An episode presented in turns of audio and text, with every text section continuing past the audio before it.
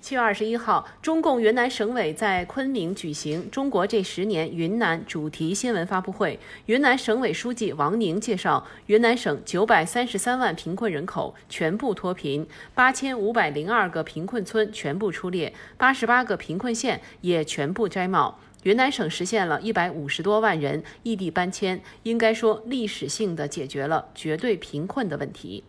全省九百三十三万贫困人口。全部脱贫，八千五百零二个贫困村全部出列，八十八个贫困县呢也是全部的摘帽。